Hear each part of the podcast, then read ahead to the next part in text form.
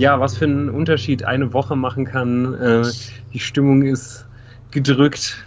Aber das wird uns nicht davon abhalten, heute doch mit Freude äh, über die Fortuna zu reden. Herzlich willkommen zur 78. Folge vom Aus dem Exil Podcast, dem Podcast über Fortuna Düsseldorf und Hallo nach Berlin an den Tim.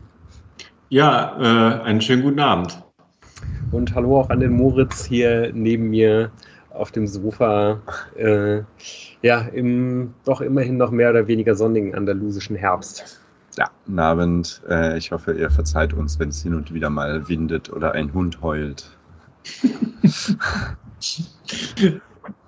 ja, die Szenerie ist auf jeden Fall äh, damit schon mal einigermaßen gut beschrieben.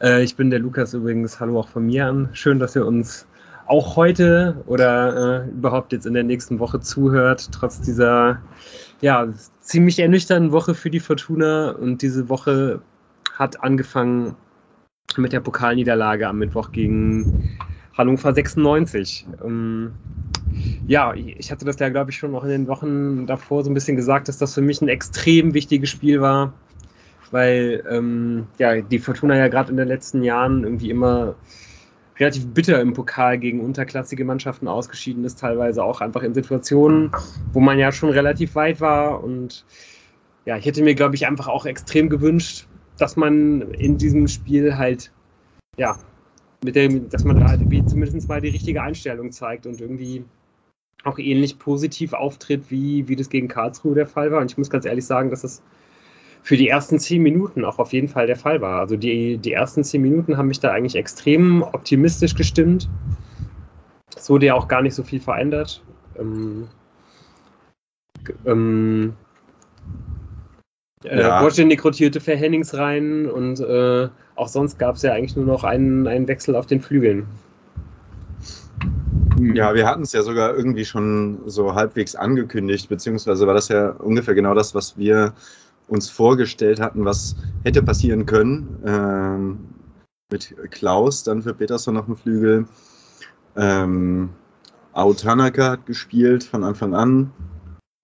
Ähm, ja, und ansonsten, also ich, ja, vielleicht gab es die ersten zehn Minuten das Gefühl, dass es irgendwie ähm, ganz gut sich, ja, ganz gut sich darstellt, aber auch das wurde relativ schnell dann doch enttäuscht und ähm, problematisch war vor allem, finde ich, äh, dass man relativ schnell gemerkt hat, dass eine große Unkonzentriertheit im ganzen Kader herrscht.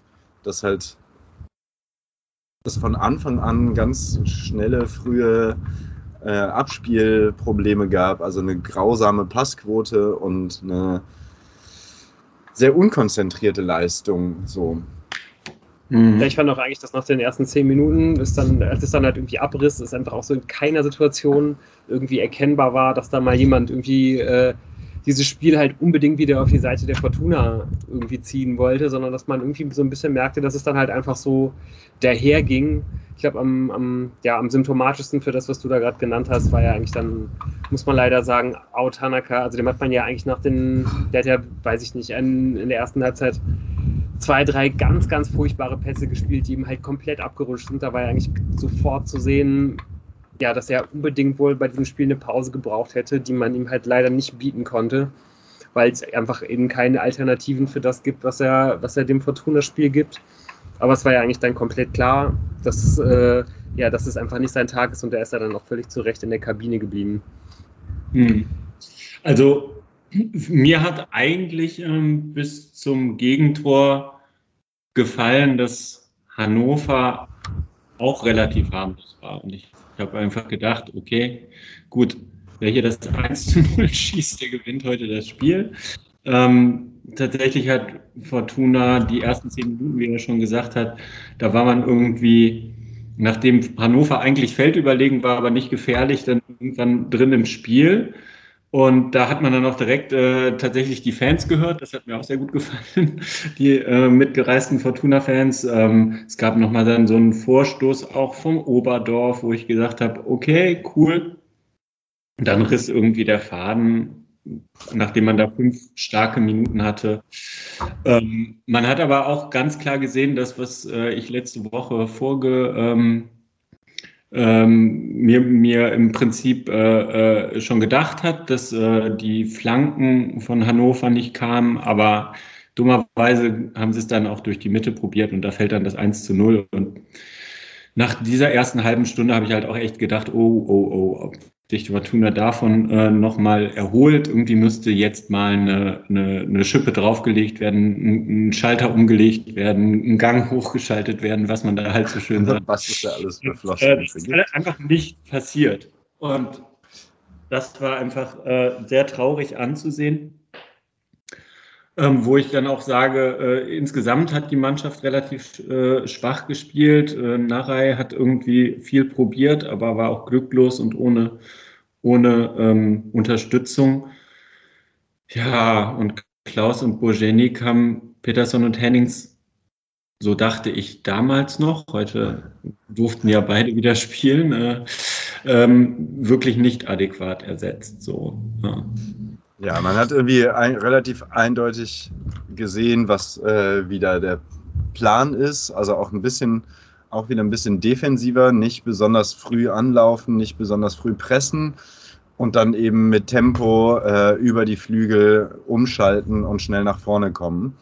So ein großes Problem für die Fortuna war aber, dass Hannover sich das anscheinend gegen Karlsruhe angeguckt hat und sich dann gedacht hat, dann machen wir die Flügel mal dicht und wir laufen ein bisschen früher an, weil dann Fortuna halt nicht von der Mittellinie aus ihre Angriffe starten konnte, sondern sich erstmal im, im fast eigenen Drittel äh, aus dem Pressing befreien musste. Und das hat dazu ziemlich viel hilflosem nach vorne gekloppe geführt.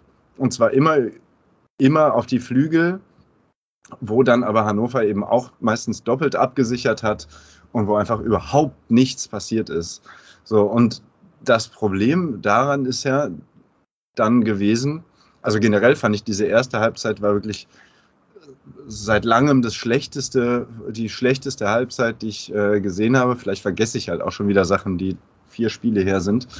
Ähm, aber das große Problem, und das kennen wir ja auch schon, dass Plan A ja ganz offensichtlich überhaupt nicht funktioniert und es dann nicht, auch nicht innerhalb der Halbzeit irgendwie versucht wird, äh, einen Plan B umzusetzen. Und das fand ich wirklich grauenhaft. Also es war ja wirklich, ähm, ja, die, die haben es halt weiterhin versucht, hohe Bälle auf die Flügel oder zumindest in die Mitte, dass dann abgetropft wird und dann auf den Flügel gespielt wird. Das klappt nicht und dann steht man da. Und ähm, vielleicht muss man da auch sagen, Ao Tanaka ist seiner Rolle in dem Fall nicht ähm, hat sie nicht ausgefüllt, so wie man sich das vielleicht gewünscht hat.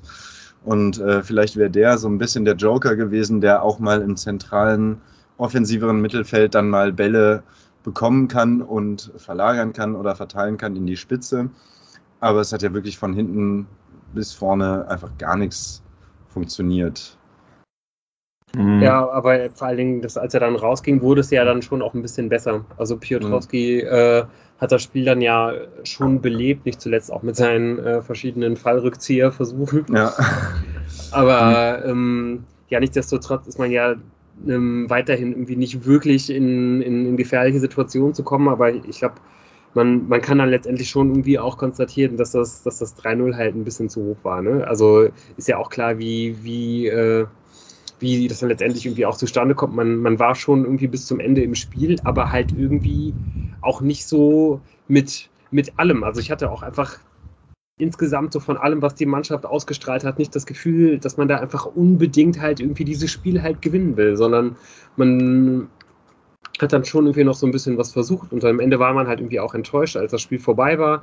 Äh, dann ist man jetzt halt irgendwie ausgeschieden, aber so ja, also es, es, hat irgendwie in keinster Weise, glaube ich, irgendwie damit, damit korrespondiert, was ich da halt irgendwie wieder empfunden habe, weil man einfach wieder diese Riesengelegenheit halt irgendwie weggeschmissen hat. Hm. Aber äh, lass uns doch nochmal ähm, in die erste Halbzeit zurückgehen. Also ich meine, das, was du äh, beschreibst, ist ja etwas, was man sich spätestens nach dem 1 zu 0 erhofft hätte. Ähm, gehen wir doch nochmal eben auf das 1 zu 0. Also wie angekündigt, äh, schafft es Hannover nicht über die außen ähm, äh, ordentliche Flanken reinzubringen. selbst wenn sich da meiner mal äh, durchsetzt, äh, ja, wird das bestätigt, was bisher die Saisonstatistiken so hergeben, dass die Flanken nicht so gut kommen. Und dann läuft es einmal durch die Mitte über Kerk und Bayer. Auch das bestätigt ja genau das, was man eigentlich hätte vorher wissen können. Kerk macht das Tor, der einzige, der mehrfach getroffen hat in Hannoveraner Dress. Es geht durch die Mitte, so wie die Tore halt von Hannover meistens fallen.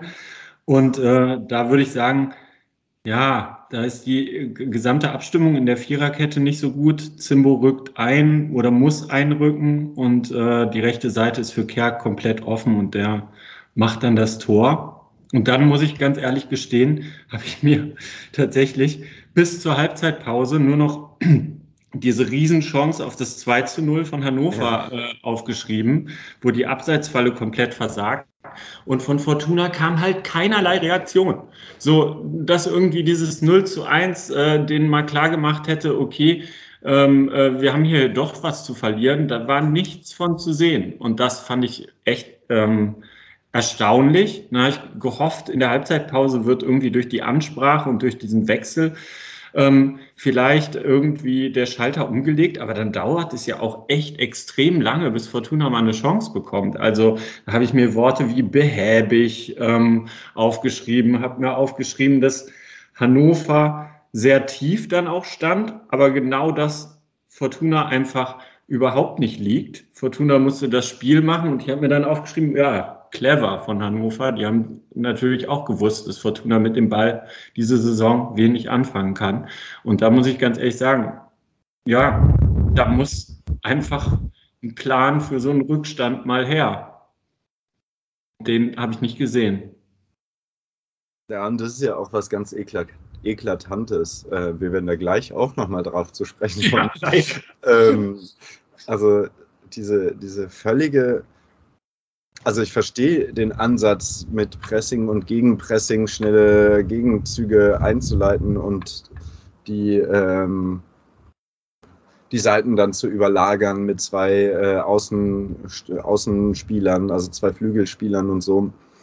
Ähm, aber es darf ja nicht heißen, dass man, wenn man dann mal den Ball hat, man sich einfach nur immer wieder hintenrum die Kugel zuschiebt. Also da muss wirklich irgendwas sein? Also ich weiß es nicht. Ich kann mir auch nicht vorstellen, dass Christian Preußer sagt, so, das ist unser Plan und ähm, Punkt. Aber irgendwie kann da ja in der Mannschaft irgendwas noch nicht so eingesickert sein, dass man da wirklich so wenig mit dem Ball anzufangen weiß. Ja gut, aber ich meine, wenn die äh, Mannschaften äh, einfach Fortuna studiert haben über die Saison, mittlerweile äh, hat man ganz gut Daten vorliegen und weiß irgendwie, das äh, ist nicht Zufall, das haben die über neun Spiele so gemacht, dann weiß man, die kommen über die Flanken. Hannover hat das durch gute Außenverteidiger an dem Tag zugekriegt und dann bleibt der entweder eine Kombination durch die Mitte oder, oder mal ein Weitschuss, aber die Distanzschüsse, die da in der zweiten Halbzeit auch kamen, die waren auch grauenhaft ungefährlich. Und äh, dann bleibt dir halt nur noch eine Kombination durch die Mitte. Und ähm, da ist halt nichts in der Richtung passiert. Äh, und dann am Ende, na okay, dass dann die Abwehr sich komplett auflöst, wo man nochmal die Brechstange äh, rausgeholt hat und man das 3 zu 0 verliert, äh, geschenkt. Aber ja. Ich glaube, man da auch, vielleicht auch nochmal Zimmermann irgendwie nochmal ein bisschen kritisieren könnte, der sich einfach bei beiden Gegentoren wie ziemlich ja. dämlich anstellt. Ja. Aber gut, ist dann halt eben so, ne? Also, ja. das ist halt, ja. Ich, ich meine, stellt euch vor, irgendwie äh, das Spiel wäre in dem Moment, in dem man da die Brechstange rausholt, irgendwie noch nicht so alt gewesen. Ich, ich, ich kann mir einfach nicht vorstellen an diesem Tag, dass Fortuna noch ein Tor gemacht hätte. Also. Ja. Ja, ganz genau. Das ist halt und, irgendwie, und, irgendwie, und irgendwie hatte man dieses Gefühl, genau wie du auch schon so ein bisschen angedeutet hast, eigentlich direkt nach dem 1 zu 0. Ja. Ich war irgendwie eigentlich ja. bis, ich war bis zum 1 zu 0 eigentlich verhalten optimistisch und eigentlich ja. habe ich nach dem 1 zu 0 gedacht, alles klar, das war's. Ja.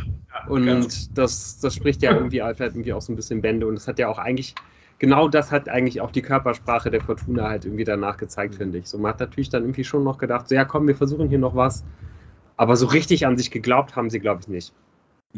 Ja, und es gab, also für, so, was halt auch noch eklatant war, ähm, also über rechts mit Narai. Narai hat ja wieder viel probiert.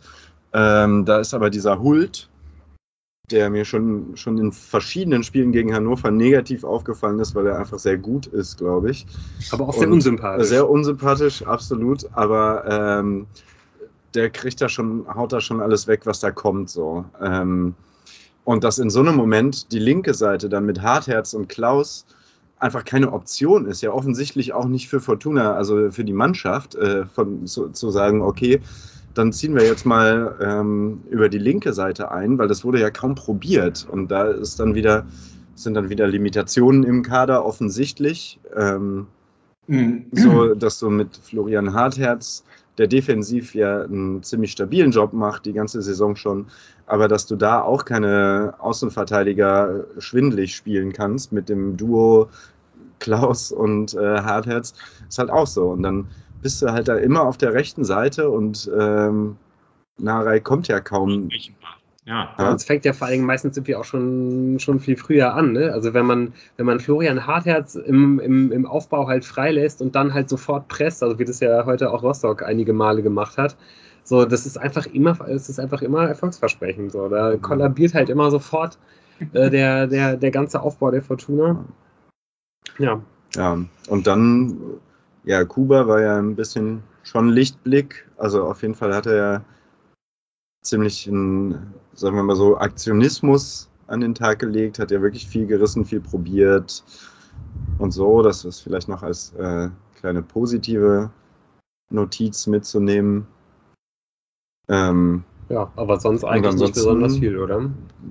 Nö war das. Also tatsächlich auch mit Peterson und Hennings, die dann in der 71. Äh, gekommen sind, wo man gedacht hat, okay, vielleicht geht noch was, hat sich ja auch einfach im Spiel nichts, nichts geändert. Und ja. ähm, tatsächlich diese Distanzschüsse, wenn die mal besser kommen würden, ich erinnere nochmal daran, dass halt der nicht gerade von Routine strotzende Ersatztorhüter von äh, Hannover ja im Tor ja. stand. Aber die also diese, das war, das war wirklich nicht, dass man ihn irgendwie hätte fordern können, das gesamte Spiel über. Und ja, ich hatte dann am Mittwoch die große Hoffnung, ähm, dass es einfach ein gebrauchter Tag war. Hatte ich tatsächlich auch. Also in meinem Kopf, ich habe, das hat sich auch in meinem äh, Spieltagstipp dann niedergeschlagen. Ich habe irgendwie immer noch so dieses Vertrauen gehabt. Vielleicht gewinne ich es ja auch irgendwann wieder. Ähm, das ist nicht die Mannschaft vom letzten Jahr, das ist eine andere Mannschaft. Christian Preußer ist ein anderer Trainer. Ähm, und habe, warum auch immer oder so, so aus so einer frommen Hoffnung heraus, der Mannschaft zugetraut, eine angemessene Reaktion gegen einen Aufsteiger ähm, auf dieses Hannover-Spiel zu zeigen. Hm. Warst du dann auch so optimistisch, Tim? Ähm, ich war gespannt, würde ich sagen. Optimistisch nicht, sondern äh, ich habe halt äh, äh, gedacht, boah, jetzt heute sieht man, ähm, sieht man vielleicht, wie der Trainer äh, die Mannschaft erreicht.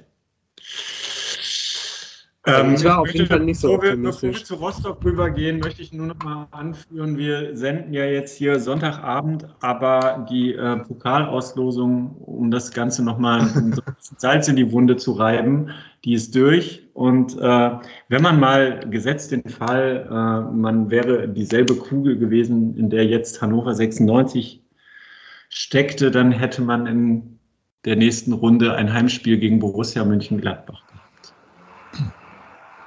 Okay, das ja. sollte mal einwirken. Dass man so schnell wahrscheinlich auf anderem Wege nicht erreichen wird, das Heimspiel Borussia gegen Borussia München. Das scheint sich ja mittlerweile fast abzuzeichnen, ja. Dann, äh, genau, kommen wir vielleicht zum Spiel von heute. ähm. Ja, also ich kann auf jeden Fall sagen, ich war nicht so besonders optimistisch, einfach deswegen, weil ja für mich äh, sich das alles immer sehr, sehr einfach erklärt. Äh, je mehr Minuten von Appelkamp und Tanaka irgendwie zu erwarten sind, desto besser. Und nach dem Spiel am, äh, desto optimistischer bin ich. Und nach dem Spiel am, äh, am Mittwoch war mir eigentlich klar, Ao Tanaka darf auf gar keinen Fall, äh, er sollte auf jeden Fall eine Pause bekommen. Also war klar, keiner von beiden spielt. Also kann das ja wieder offensiv äh, nichts, nichts, nicht viel mehr werden als dünn, weil er einfach dadurch im, im Spielaufbau, in der Positionsfindung äh, nach vorne irgendwie nicht so allzu viel zu erwarten ist, weil er einfach diese, ja, die, die Fehler in den letzten Transferperioden gemacht wurden, die ja mhm. selbst irgendwie Mannschaften wie Hannover zum Beispiel nicht gemacht haben. Also die haben alleine drei Sebastians für diese äh, für, äh, mit, mit, diesem, mit diesem Profil halt in diesem Sommer geholt und äh, Fortuna hat halt gerade mal zwei Spieler von diesem Profil im Kader. Aber äh, hat dich irgendwas an der Aufstellung äh, überrascht oder ich habe es genauso eigentlich erwartet, wie er heute aufgestellt hat, Christian Preußer? Also, weil Piotrowski ja wirklich viel probiert hat, nachdem er reingekommen ist. Tanaka eine schlechte Halbzeit gespielt hat. Natürlich, klar. Ja, nee, also ich habe mir, ja. hab mir ja sogar aufgeschrieben, ich finde es super, dass, dass, dass Tanaka draußen sitzt. Und eigentlich hätte ich mir sogar fast gewünscht, dass man ihn gar nicht bringt, weil einfach, ne, also durch, durch das, was ich glaube ich jetzt auch einfach sehr, sehr häufig hier beschrieben habe, so, ne, man, man sollte den auf gar keinen Fall verheizen. Der spielt eh schon irgendwie viel zu viel, reißt der viel und so weiter. Und ähm, deswegen fand ich es eigentlich gut, aber das hat einfach meinen mein Optimismus für dieses Spiel halt nicht besonders ähm, in die Höhe getrieben. Bei Piotrowski, es war ja dann eigentlich zu erwarten, dass immer mal, wenn er mal gute Ansätze zeigt, kommt er darauf, folgt er darauf immer irgendwie ein, ein schlechtes Spiel. Und ich habe natürlich jetzt auch in keinster Weise mit dieser Nichtleistung gerechnet, äh, die, die gefolgt ist. Ich dachte halt nur, es wird wahrscheinlich irgendwie ein enges Spiel werden und es wird dann, ja, aber was, was, was soll der Plan der Fortuna sein, außer Standardsituationen? Äh, und vielleicht irgendwie mal einen Kopfball nach einer Hartherzflanke, dass man sich dann halt auf so einen, so einen starken Konterfokus irgendwie sogar, ähm, ja, dass man sich halt irgendwie darauf einigt, damit äh, habe ich ehrlich gesagt nicht gerechnet. Also bevor wir jetzt aufs Spiel äh, gegen Rostock kommen, ich meine, bei der Aufstellung ähm, erwartet man ja einen Namen eigentlich gar nicht mehr ganz äh, selbstverständlich, auch nicht mehr bei Einwechslung, das ist Leonardo Kutris. Ja, das ist, das ist krass, ne? Ja, also ich verstehe es halt nicht. Der muss irgendwie, keine Ahnung, ein persönliches Problem haben mit äh, äh, Christian Preußer oder einfach äh, grottenschlecht trainieren. So, also nach der nach dem Spiel von Mittwoch hätte ich gedacht, hm, vielleicht ist vielleicht jetzt versucht mal, man mal was. Ja, ja. ja. So. Ich meine, ich war nicht überrascht, weil ich es tatsächlich auch nicht erwartet hätte. Aber also der kriegt ja gar keine Minuten mehr. Also irgendwas muss da extrem im Argen liegen. So. Ja. ja, vor allem, weil jetzt ja auch irgendwie eigentlich in beiden Spielen ja auch relativ schnell klar war, dass äh, die, die Gegner den, den Flügelfokus der Fortuna relativ einfach ausscheiden. Und gerade wenn man dann zurückliegt, würde man ja eigentlich meinen, da könnte man dann einfach irgendwann mal Kutris bringen, auch wenn, wenn man damit halt hinten irgendwie äh, ja dann doch nochmal irgendwie mehr Räume für den Gegner öffnet, aber einfach um halt einen Gegner irgendwie auch hinten einbinden zu können. Irgendwie gerade auch heute gegen Rostock, die ja Fortuna, äh, dazu werden wir noch kommen, dann ja auch am Ende fast noch hinten reingedrückt haben, als Fortuna hinten lag. Statt Schlussoffensive. ja. Hätte man ja mal irgendwas versuchen können, um dann halt irgendwie über die Flügel doch noch was aufzubrechen, weil ja Kutris schon äh, viel, viel mehr in der Lage ist, gerade auch mit Peterson zusammen irgendwie mal irgendwas zu kreieren. Aber ja, äh, er scheint ja wirklich im Augenblick einfach dermaßen weit weg äh, von, von, von der Mannschaft zu sein, dass das keine Option zu, zu, zu sein scheint. Ja. Was mich dann ja schon auch so ein bisschen überrascht hat, ist, dass man Oberdorf äh, wieder rausgenommen hat, auch wenn es wahrscheinlich verständlich ist, dass man Hoffmann mit, mit Hoffmann halt irgendwie einen, einen so erfahrenen und etablierten und soliden Spieler halt wieder rein in die Mannschaft nimmt. Aber mir hat das ehrlich gesagt ein bisschen leid getan, weil ich es ehrlich gesagt ganz cool finde, dass ähm, da jetzt halt irgendwie mal jemand drin ist, der ja, der halt irgendwie diesen, diese, diese Biografie und irgendwie diesen Verlauf von, von Oberdorf hat. Und ich glaube, dass, äh, dass es der Fortuna extrem gut tut, wenn mehr solche Leute halt irgendwie in der Mannschaft sind, die nicht, äh, ja, weiß ich nicht, beim, beim kleinsten Gegenwind äh, irgendwie daran denken, dass sie ja irgendwie noch vor zwei Jahren in der Jugend von Liverpool gespielt haben oder bei irgendeinem anderen großen Verein, sondern die sich einfach zu 110 Prozent reinhängen, weil sie wissen, äh, dass nur das ihre einzige Möglichkeit äh, halt irgendwie ist, auf ihre, Profifußball, auf Profifußball ihre Karriere voranzutreiben. Die genau wissen, Fortuna ist halt meine, meine einzige Chance und es ist unglaublich klasse, dass ich halt überhaupt hier in diesem Moment bin und die sich nicht irgendwie nur sagen, boah, in, in, hoffentlich wird hier meine Kaufoption nicht gezogen, damit ich hier im nächsten Jahr auch noch hänge. Ja, also es ist tatsächlich ein äh, Abziehbild äh, von Mittwoch gewesen, das Spiel heute irgendwie. Ja. Ähm, Hansa Rostock hat äh, äh verstanden, wie man äh, Fortuna Düsseldorf ähm, komplett ausschaltet in der Offensive und indem man nämlich einfach nur die Flügel äh, zumacht. Und das Schöne war ja, ähm, ich bin jetzt nicht der große Anhänger dieser Statistik, aber heute muss ich sie nochmal bringen, weil dankenswerterweise, die der Sky Reporter ja auch genannt hat. Ähm, da hatte man dann nach 33 Minuten äh, einen Expected Goals Wert von 0,03. Und äh, das ist einfach ähm, großartig. das passiert, wenn man Fortuna Düsseldorf äh, auf den Flanken neutralisiert. Und das haben tatsächlich ja. mittlerweile äh, viele Mannschaften begriffen und ähm, ich weiß nicht, ob man in den nächsten Wochen nicht mal an einem Plan B arbeiten sollte. Ja, auch der weitere Faktor, ähm, dass eben auch Rostock vielleicht ein bisschen entgegen der Erwartungen ähm, das Pressing früher ausgelöst hat, ja. also deutlich früher als die Fortuna. Ähm, ja. Und also da ist ja Fortuna ist ja überhaupt nicht pressingresistent. Da resultieren ja immer Ballverluste. Also die ja, pöllen dann den Ball nach vorne, im Optimalfall quasi schon. Sonst äh, wird auch mal gerne ein Gegenspieler angespielt. Ähm, aber dass man sich so schnell aus dem Konzept bringen lassen kann, fand ich auch sehr äh, ja, bemerkenswert. Also meine zweite Aufzeichnung, die erste kann ich auch gleich noch sagen, aber meine zweite Aufzeichnung war einfach ein Ballbesitz verboten, Fragezeichen, mhm. weil es so krass war, dass Fortuna einfach überhaupt nicht, also so, so dass man, ich fand es noch, noch krasser als beim Hannover-Spiel, dass man sich irgendwie denkt, okay, der Plan ist eben, dass wir bei schnellen, bei, bei Ballgewinnen schnell umschalten und ähm, diese Konter- bzw. diese Umschaltmomente ausnutzen können, um da dann Übergewicht zu haben und so. Und das ist so ausrechenbar einfach. Man hat ja also teilweise nicht mal versucht, geschafft, irgendwie die langen Bälle zu spielen, um dann diese Konter einzuleiten. Nö, weil du halt den Ball rauspillen musstest, weil da halt zwei Rostocker vor dir standen. Ja. Ja, ja also viel davon hat bestimmt damit zu tun, dass halt einfach, äh, ja, so Bodka, Botzek, äh, Kuba halt nicht, äh, nicht das beste zentrale Mittelfeld halt irgendwie ist. Also ich finde auch vor allem, wenn, wenn die Fortuna mal den Ball hatte, war es eigentlich desaströs zu sehen, was für ein Riesenloch im Zehnerraum geklafft ja. hat. Jedes Mal, wenn, wenn da mal der Ball war, da, da war ein Riesenloch. Das war unfassbar. Und keiner hat halt diesen Raum besetzt und besonders nicht in der ersten Halbzeit. Ja, genau. Und letztendlich hat es halt irgendwie auch darin resultiert, dass ja, dadurch eben auch, dass man, dass man halt eben erst so spät angelaufen hat, das Pressing auch nicht besonders gut funktioniert hat, im Gegensatz zum Rostocker. Das ist, glaube ich, kann man sagen, das war die schlechteste Halbzeit der Saison. Also, dass du kannst ja auch nicht davon ausgehen, dass Rufen Hennings halt die vier Rostocker Aufbauspieler ähm, bedeutend stören kann.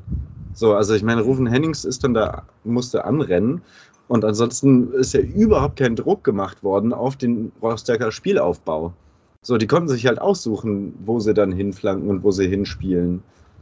So, und das hat sich ja auch durchs ganze Spiel gezogen. Also es war ja auch nicht nur in der ersten Halbzeit so, sondern es ging halt auch so weiter.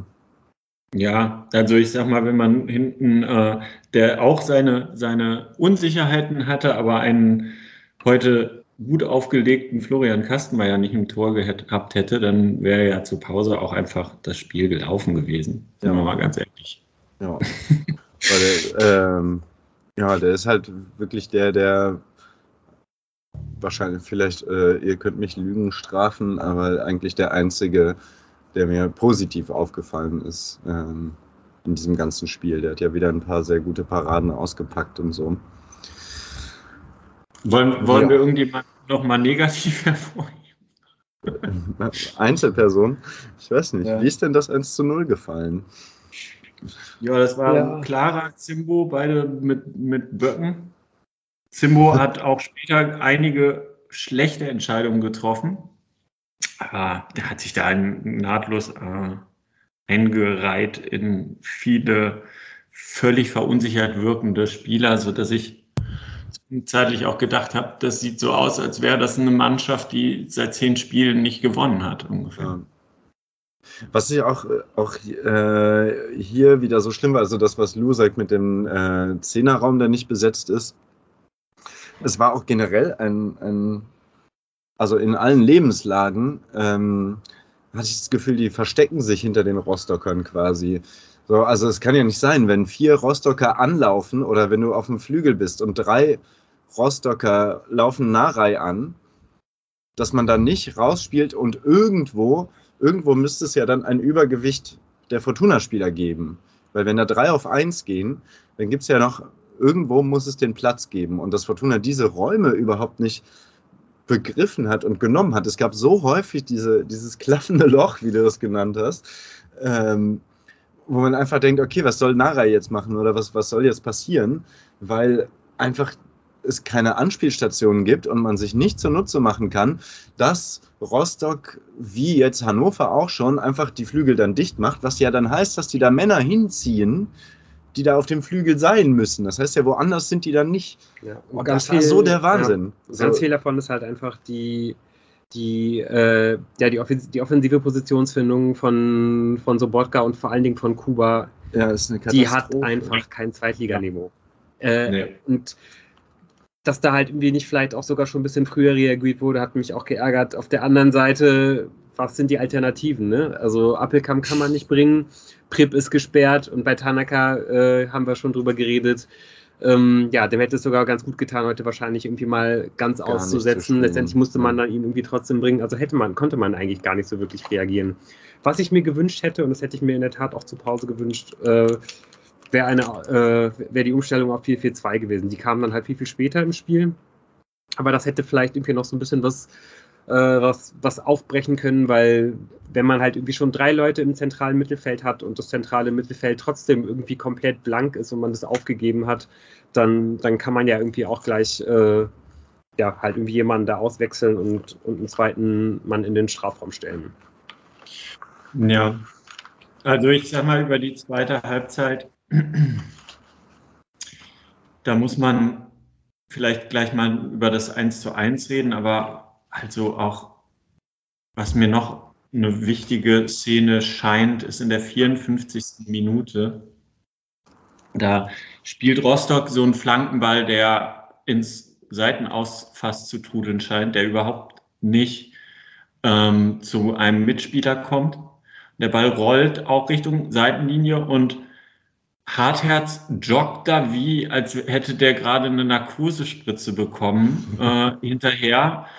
Und äh, so wird das Ganze doch noch heiß. Also auch wenn am Ende daraus nicht so eine richtig hundertprozentige Chance wird, kommt da Mamba dann spielend an den Ball, überholt äh, irgendwie äh, Hartherz wie ein Formel-1-Auto, einen Trabant. Und da habe ich mir halt echt gedacht, irgendwie, ähm, was ist mit Hartherz heute los irgendwie? Und da war dann so meine, mein Moment, ich, wo ich wieder gedacht habe, warum nicht mal Kutris reinschmeißen? Und der kam ja bis zum Schluss nicht, obwohl die Wechseloptionen ge, ähm, gezogen wurden. Und äh, ja, da, da würde ich gerne mal hinter die Kulissen schauen. Also ich habe keine Ahnung, woran das liegt. Ja, trotzdem kann man ja auf jeden Fall sagen, dass die Fortuna immerhin verbessert aus der Pause gekommen ja, ist. Ja. Ähm, nicht, nicht wirklich gut, aber immerhin doch verbessert und ähm, ja, gerade dann so in kurz vorm 1 zu 1 und kurz nach dem 1 zu 1 sah es dann ja wirklich irgendwie auch so aus, als ob, äh, als ob die Fortuna halt irgendwie auch ja wirklich das, das Heft in die Hand nehmen will. Die Raumaufteilung war insgesamt besser. Die Raumaufteilung also, war, war insgesamt besser so und genauso fällt ja dann eigentlich auch das 1 zu 1. Da wird dann einmal der. War kurz vor dem 1 zu 1, sorry. Also das 1 zu 1 kam ja wohl aus dem Nichts. Also das Einzige, was war, dass die Pressinglinie ein bisschen höher gezogen wurde. Nee, da würde ich dir widersprechen. Also die ja. haben eben auch äh, ein bisschen mehr, also ich fand, es gab eben das, was in der ersten Halbzeit so schief gelaufen ist, dass es eben niemals irgendwelche Anspielstationen gab. Die Raumaufteilung war besser. Der, also und da hatte ich das Gefühl, das hat Christian Preußer der Fortuna vermittelt in der Halbzeit. Leute, da sind offene Räume, die Hansa Rostock lässt. Geht dahin, bietet euch an, seid anspielbar. Und ich habe das Gefühl gehabt, das hat am Anfang ein bisschen besser geklappt. Ja, und vor allem okay. so fällt ja dann eben auch das 1 zu 1, ne, indem halt eben wie Sobotka ja wirklich auch in einen Raum geht, der vorher überhaupt nicht besetzt war und den vor allen Dingen auch er sonst eigentlich nie besetzt, ja. nämlich wirklich genau ja. im Zehnerraum, kurz vorm Strafraum. Und äh, ja, da hat er dann halt eben genau eben auch super viel Platz, den er da eigentlich nicht haben dürfte. Und äh, ja, kann dann auf Nare durchstecken, der das dann halt irgendwie auch richtig klasse macht. Ja, ich habe es mir auch. Mal wieder Karl Ennerei. Naja, aber ich habe mir auch doppelt und dreifach äh, unterstrichen, dass es eine Kombination durch die Mitte war. Ich ah. habe jetzt die Statistik nicht vorliegen, aber. Weißt du, von wem der Pass auf Cello kam? Nee, leider nicht. Der Pass vor dem Pass, das habe ich leider nämlich auch nicht mehr. Naja. Was mich danach halt unfassbar geärgert hat, ist, äh, also so die, die, die 1, 2, 3, 4 Minuten danach ging es noch, aber danach hat Fortuna sich wieder komplett zurückgezogen, hat sich hinten reindrängen lassen. Oh ja, das darf nicht wahr sein. So, das ist jetzt wirklich schon so häufig diese Saison passiert, dass wenn man mal schlecht spielt und dann halt irgendwie trotzdem zum Ausgleich kommt, dass man dann diesen Schwung halt irgendwie nicht mitnimmt. So und äh, danach wieder in die alten Muster verfällt und ja, danach hat man ja dann eigentlich fast bis zum Ende äh, ja, noch versucht, irgendwie die, die, die Leistung aus der ersten Hälfte zu unterbieten. Ja, ja es hat, vier ne? Minuten ist sogar schon groß, äh, großzügig. Also es kam da schon der Freistoß irgendwie drei Minuten nach dem 1 zu 1, wo ja. Mamba wieder hartherz davonläuft und zum Abschluss kommt und äh, dann, ja, direkt äh, fünf Minuten später fällt das 2-1, was halt noch nicht das 2-1 sein sollte, weil immerhin abseits war. Und, aber es ist schon richtig. Also diese äh, ähm, Beobachtung oder, oder dieses Unverständnis darüber, das teile ich total. Ja. Und dann hat irgendwie Rostock sich auch ähm, so ein bisschen darauf ähm, beschränkt, Freistöße zu ziehen, die die Fortuna natürlich auch den dankend angeboten hat die ganze Zeit, also bis hin zum Strafstoß natürlich Wie auch. viele Freistöße hatten die ja. bitte irgendwie in gefährlicher Position. Richtig. Also das ist ja unfassbar Richtig. gewesen. So, auch das wieder schwach. Und dann waren die ja auch immer, ich meine, es gab zwei so Abseitssituationen noch, ne? Äh, die dann auch irgendwie sehr knapp abseits waren. Da kann man natürlich sagen, hat die Abseitsfalle perfekt funktioniert. ähm, war aber jedes Mal, fand ich, äh, hat es trotzdem noch so einen sehr wackeligen Anschein. Und gut, dann kommt es zu unnötigem Foul, äh, Elfmeter, Handelfmeter Nummer 24 in den letzten zwei Jahren. Bevor wir zum Handelfmeter kommen, okay. interessant, in der 67. Minute kommt dann Felix Klaus äh, mhm. aufs Feld und ähm, die meisten seiner ersten Ballkontakte hat er im eigenen Strafraum, um zu klären. Also ich meine, das ist ja auch krass. Also da war es tatsächlich so, dass ich gedacht habe, hä, was passiert denn da? Rochiert da jetzt Klaus mit, mit Hartherz oder ist Hartherz so von der Rolle, dass Klaus hinten aushelfen muss? Aber er köpft da einmal aus dem Strafraum raus, beim zweiten Mal köpft er genau auf Umladic, äh, der dann eine Riesenchance hat. Also da auf der Seite passt da heute gar nichts und ja, ich bin gespannt, was da nächste Woche passiert auf der Seite. Genau, dann kommt zu diesem 2 zu 1, ich glaube, ist unstrittig, dass das ein äh, Handelfmeter ist, oder? Ja, irgendwie auch bitter, weil man hatte ja, ja, so ein bisschen das Gefühl zu dem Zeitpunkt, Rostock war schon irgendwie auch ein bisschen müde. Also die konnten ja. auf jeden Fall nicht mehr das, äh, das ganz krasse Tempo aus der ersten Halbzeit gehen, wo die Fortuna ja einfach komplett gejagt haben. Wir haben es dann halt irgendwie mit spielerischen Mitteln ja trotzdem irgendwie geschafft, die Fortuna ja, in der eigenen Hälfte halt irgendwie einzuschnüren. Und äh, aber halt gar nicht mehr so durch dieses, durch dieses ganz krasse Pressing. Äh, ja. Und ja, wenn sie dann irgendwie mal Chancen hatten, ähm, ja, haben sie dann, haben sie das dann irgendwie trotzdem irgendwie nicht so richtig geschafft. Also musste dann die Fortuna doch nochmal kräftig selbst nachhelfen mit diesem ja, super trotteligen Handspiel von, von Marcel Sobotka. Und ja, ich glaube, spätestens als dieses Tor gefallen ist, hatte ich dann irgendwie auch das gleiche Gefühl wie, wie beim 1 0 gegen Hannover, dass ich dann irgendwie auch dachte, jo, alles klar, dann war es dann jetzt irgendwie auch. Und äh, Ja, ich glaube, äh, während wir hier dann das, das Spiel geguckt haben, haben wir dann irgendwie auch für die restlichen 20 Minuten kein Wort mehr gesprochen. war so mein Gefühl. Ja, ja. Das 2-1 äh, dann per Elfmeter durch den gerade eingewechselten Bentley Baxter Bahn. Ja. Fantastischer Name, muss man einfach ja. mal sagen. Der könnte alleine ein T-Shirt von uns füllen. Ja, nur leider auf der falschen Seite. Ähm, ja, kurz danach dann die, ähm, die Umstellung auf 4-4-2 mit dem, mit dem Doppelwechsel ähm, Tanaka und Bojenik für Sobotka und Kuba. Und das schien dann auch kurz ganz gut zu funktionieren. Also es gab auf jeden Fall auch dann so diese, diese paar Momente, äh, wo, man, wo man wieder sah, okay, Tanaka nimmt äh, das Heft in die Hand, ist irgendwie immer anspielbereit, ähm, dribbelt leicht an einem vorbei, kann danach den Ball auf den Flügel verteilen, bekommt ihn sofort wieder zurück, verteilt ihn weiter. Äh, war ich kurz echt ganz angetan, aber eigentlich verpuffte das nach zwei Minuten sofort wieder. Tanaka wurde dann irgendwie in zwei, drei Zweikämpfen äh, von, von Rostockern irgendwie mal beim Kopfballduell und äh, mal am Boden halt irgendwie etwas aus dem Weg geräumt und danach ist ihm dann irgendwie auch überhaupt nichts mehr gelungen und äh, es ging dann so dahin mit dem Spiel. Ja, ja. Und leider ähm, der einzige, vielleicht ansatzweise noch Hoffnungsschimmer ist ja dann tatsächlich immer, dass Narei noch was reicht, aber da war auch sein Gegenspieler äh, Rizzuto an, am heutigen Tag einfach zu stark. Muss ich sagen, der hat mir auch gut gefallen, der hat ein gutes ja. Spiel gemacht. Ja. ja. was ich dann auch echt bemerkenswert fand, dass man es wirklich dann auch äh, in den letzten zehn Minuten in keinster Weise irgendwie noch geschafft hat, ähm, noch eine Schlussoffensive dagegen den Aufsteiger anzukurbeln. Rostock hat Fortuna weiterhin eigentlich äh, nach, nach Belieben kontrolliert, war sogar meistens einfach in der, in der Düsseldorfer Hälfte äh, äh, anzufinden. Fortuna hat es wirklich kaum geschafft, mal über die Mittellinie zu kommen. Dann gab es ja irgendwie dann auch nochmal den, den Wechsel mit Oberdorf und äh, und Lobinger. Lobinger, wenn man wahrscheinlich versuchen wollte, ja, dann irgendwie auf hohe Bälle zu gehen. Selbst das hat man ja wirklich dann nur sehr, sehr unzureichend geschafft. Also, ähm, ja, also das hat wirklich einfach von, von hinten bis vorne nichts funktioniert in diesem Spiel.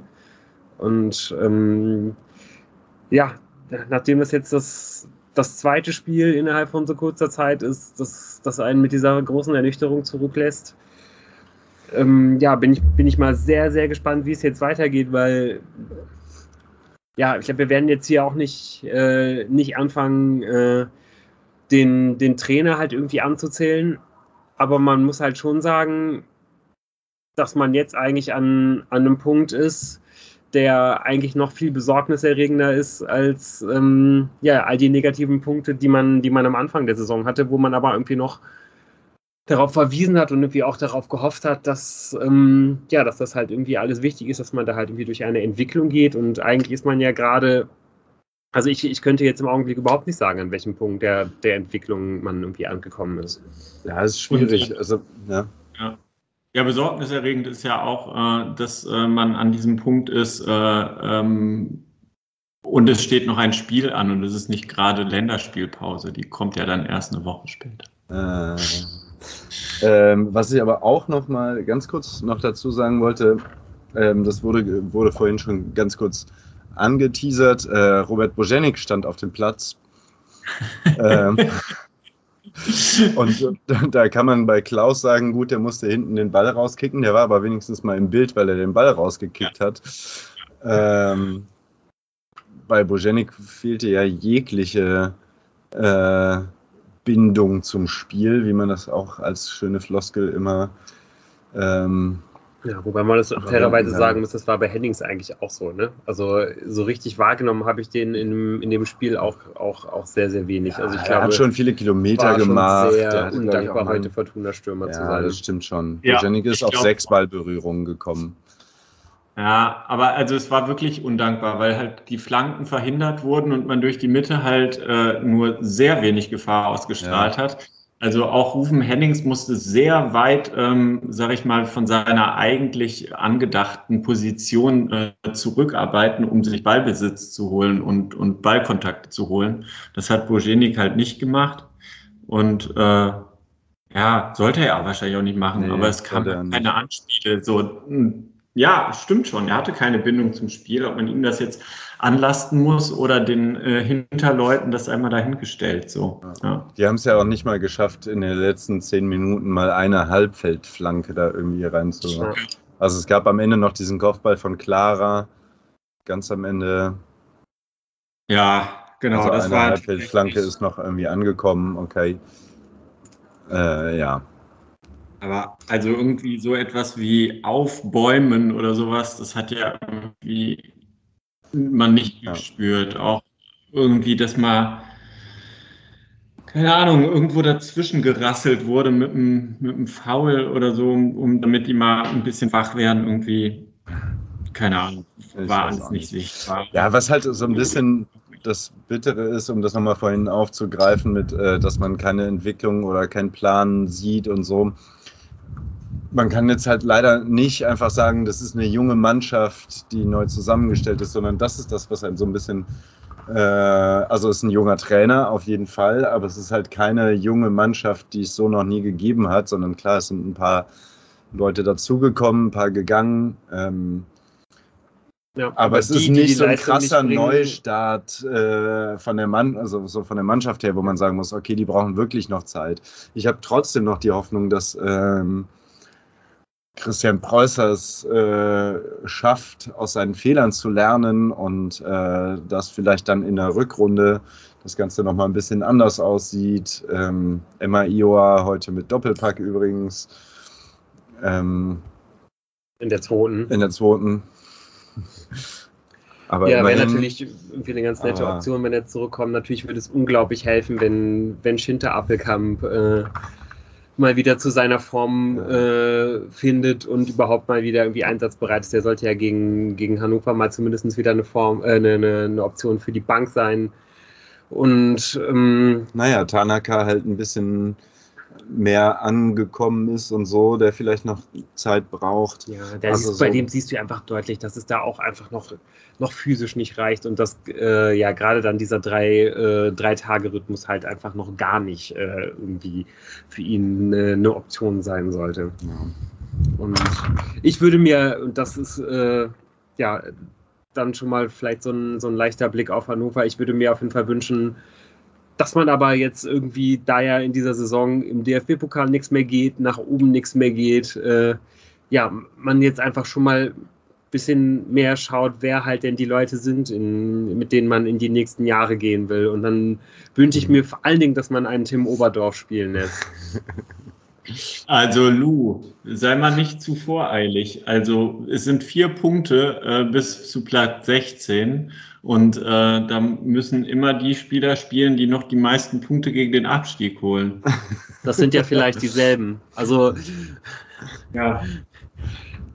Der gegenteilige also, Beweis müsste auf jeden Fall erstmal erbracht werden, weil also dafür ist die Saison noch zu jung, dass man jetzt äh, die große Vorbereitung für die Saison 2022, 2023 ausruft. Ja, ja, denke ich auch. Und wer weiß, ich, vielleicht wird man ja noch Fünfter. Ich möchte euch eine Frage stellen. Ähm, was schätzt ihr, was habt ihr noch im Kopf? Wie viele Punkte hatte man nach zwölf Spieltagen in der letzten Saison? Drei weniger. Drei weniger bis sechs weniger. Nee, sechs weniger bestimmt nicht. Nee, aber, fing nicht da nach ja. zehn Spieltagen die Siegesserie Aber an? so eine Handvoll Punkte weniger, ja. Naja, wir sind ja jetzt schon bei Spieltag 12 ja. und man hat fünf Punkte mehr. Man hat ein schlechteres Torverhältnis, aber fünf Punkte mehr und man war gerade. Achso. Ja. man hat jetzt weniger. Jetzt hat man fünf weniger, ja. Ja, das meinte ich. Also ich meinte nicht äh, genau. letzte Saison weniger. Ja. Ja. Ja. ja. ja. ja. Jo. Jo, Leute. Ähm, noch schönen Gruß übrigens an den Jan auch, äh, der ja. heute nicht dabei sein kann. Ähm, das haben wir ein, eingangs vergessen zu erwähnen. Ähm, ich, Gegnerbetrachtung ich hat der Tim letzte Woche eine sehr schöne gemacht. Genau, da würde ich auch sagen, also es kommt jetzt nicht noch äh, extra eine Gegnerbetrachtung Hannover. Ähm, wen das interessiert, der kann gerne nochmal in die Folge von letzter Woche reinhören. Da gibt es eine. Und außerdem haben ja wahrscheinlich auch viele von denen, die zuhören, Hannover äh, noch äh, vor Wochenfrist 90 Minuten ganz gut betrachten können. Ähm, sollte also einigermaßen bekannt sein. Da kann ich nur nicht, nicht, empfehlen, als Vorbereitung auf das Spiel am Samstag äh, das Spiel von Mittwoch nochmal zu schauen. Das kann ich nicht empfehlen. Das ist, äh, momentan muss man sich eher die äh, alten Spiele auf YouTube reinziehen, wo äh, Fortuna im Hurra-Stil mal gewonnen hat vor, vor Jahren. Gegen Hannover. Mit Olli Fink. Nicht Hannover, aber man kann sich ja ein paar alte Spiele mit äh, Dodi Luke Baggio und Co. angucken, um durch diesen November zu kommen. Gut, wir hören uns auf jeden Fall äh, dann nächste Woche nach dem Hannover-Spiel wieder.